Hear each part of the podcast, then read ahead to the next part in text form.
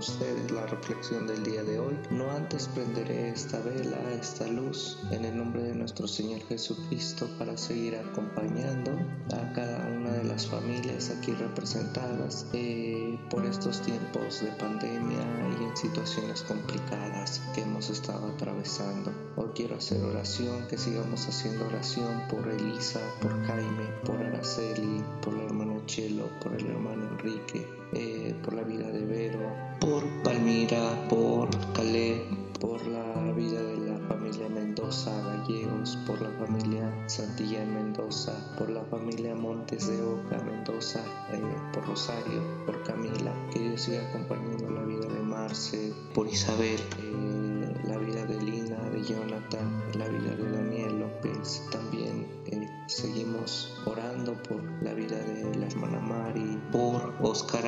Álvarez. Así es de que cada uno eh, seguimos orando al Padre Bueno para que Él siga acompañándolos a cada uno de ustedes. Así es de que el día de hoy nuestra reflexión eh, tomaremos unos pasajes que se encuentran en Génesis 8, 9, de, versículo 8 al 17, Salmo 25, versículos del 1 al 9, eh, primera carta de Pedro 3, eh, versículos 18 al 22 y el Evangelio según San Marcos del 1 hay versículos del 9 al 15. Así es de que nuevamente vamos a estos pasajes que son bien, bien apeladores a nuestras conciencias, a nuestra forma de Jesús hoy nos invita precisamente a que reflexionemos con el escrito de Marcos y la narración que él hace cuando Jesús es llevado al desierto por 40 días. Realmente hay muchos símbolos en este pasaje.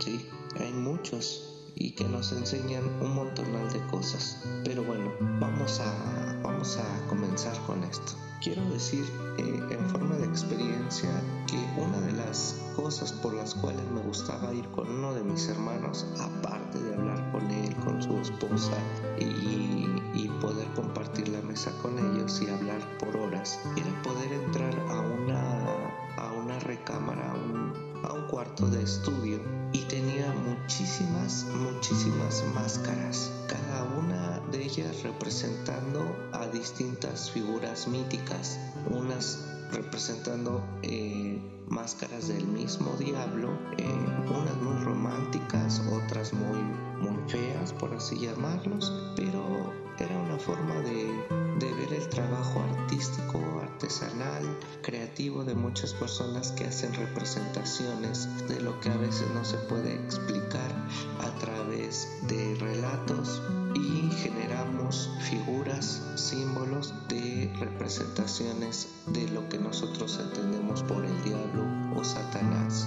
Hay en fin diablos de retablo, de imaginaciones y hasta de exorcismos, de miedos en la noche y de violencia del día.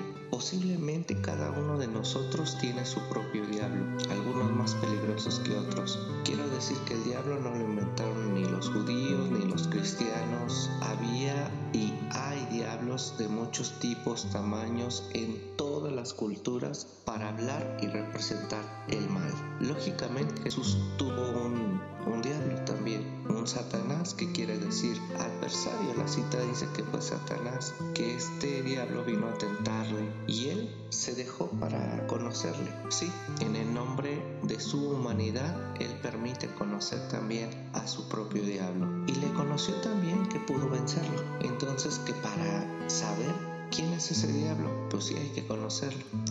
Y nos dice Jesús aquí, en este pequeño pasaje, cómo podemos hacerlo cada una y cada uno de nosotros para poder vencer también a nuestros propios diablos. Así de que para mí, en esta reflexión, eh, el diablo más importante de la historia que se expresa en la opresión de los más débiles es la, el diablo es la violencia que mata. Aquí vamos a encontrar algunas eh, ofertas, subastas que le hacen a este Jesús. Una que tenía que ver con el dinero. Eh, eh, el dios del dinero se le conoce como Mamón, que destruye a los pobres, en el que el poder que oprime y sobre todo la mentira que muchas veces lastima y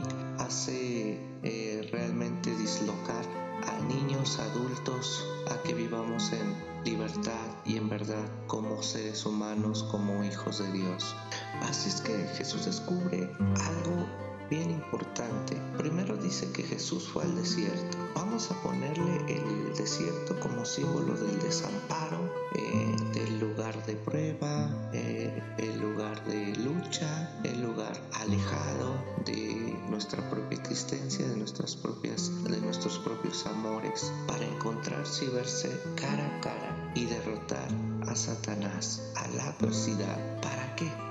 crear después una comunidad especializada, vamos a decirlo de esa manera, de cómo conocer y derrotar al mismo diablo. Pero muchas veces nosotros no hemos querido salir al desierto de Jesús, ni enfrentarnos con el diablo o con nuestros diablos, ni abrir caminos de vida en el borde de la muerte, la locura y la opresión humana. Por eso hemos convertido a Satanás en una figura inofensiva y falsa.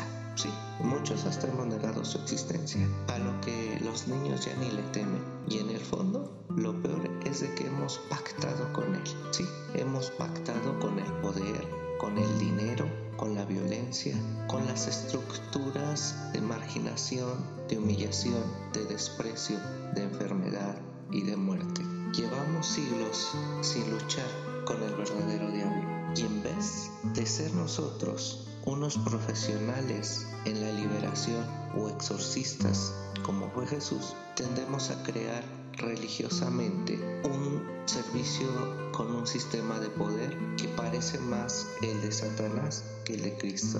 Pues bien, eh, Jesús no ha querido crear una comunidad de pureza excluyendo a, excluyendo a los impuros, ¿no? Como otros grupos en ese contexto, sino que ha hecho todo lo contrario. Ha buscado provocadoramente a los impuros, a los manchados, a los que tienen diablos y los pueden vencer, es decir, a los que hemos sido poseídos o somos poseídos por espíritus inmundos o por demonios o que somos tentados por el poder de Satanás. ¿Para qué? Para librarnos. Y de esta manera Jesús nos recibe dentro de su grupo de reino y para luego luchar a favor de aquellos desposeídos o poseídos por el mismo Satanás. Esto significa que Él no va a expulsar o va a excluir a los impuros, sino todo lo contrario, les busca, los acoge, los libera de aquel o de aquello